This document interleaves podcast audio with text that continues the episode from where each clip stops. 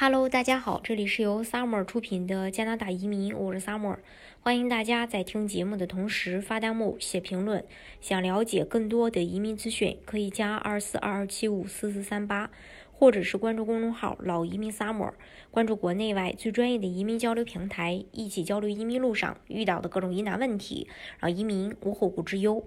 在全球很多国家，呃，因为疫情或出于自身情况，纷纷去收紧移民政策的时候，加拿大显得格外的友好，积极去打造移民大国的人设。即便是在疫情反复的2021年，加拿大也能实时去调整，顺势而为，迎来了一个多世纪以来最大规模的移民数量，超过了40.5万新移民。此前，加拿大接收移民的数量最多的一年出现在一九一三年，超过四十万移民在当年涌入加拿大。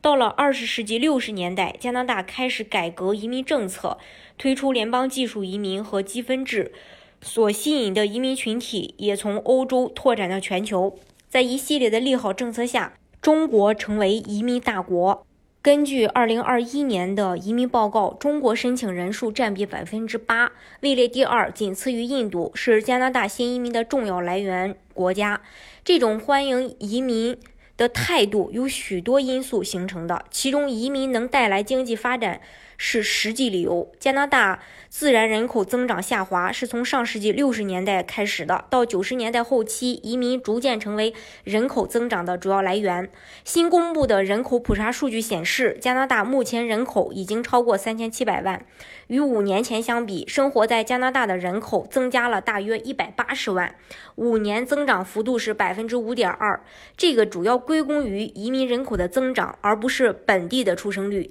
因此，加拿大在在二零二二年到二零二四年移民计划中，将新移民总数雄心勃勃地设定为一百三十多万。单看二零二二年移民配额，从之前的四十一万提升至超四十三万。为了完成加拿大的移民计划，加拿大政府。在移民方面的动作可以说是非常的这个频繁，特别是针对受到诟病的审批积压，移民部长给出了对策，招兵买马，继续提速。根据最新数据，加拿大技术移民审批速度一直在提升，移民积压案件拒减三万，特别是永久居民申请的积压情况得到了巨大的改善。自二零二一年十月至今，移民局的 PR 申请积压减少了两万九千一百六十五份，其中经济类移民申请案件的进度最为明显，减少了两万五千零一十四份，其次是家庭团聚类申请，减少了九千两百二十一份。加拿大移民部长还表示，移民局即将重启 E-U 快速通道，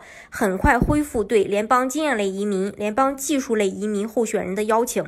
此外，鉴于加拿大仍有超过九十万个岗位空缺，急需大量新移民来填补劳动力不足，移民局正在为国际学生和临时外来工作者通过快速通道系统成为永久居民的拓展渠道。也就是说，超低门槛的移民大赦也许还将再现。如今，移民已占劳动力增长的近百分之百。移民大国的加拿大将目标锁定为史无前例的三年一百三十三万多，必定会各种政策全面开花，各个项目开足马力，以达成移民人数的新高峰。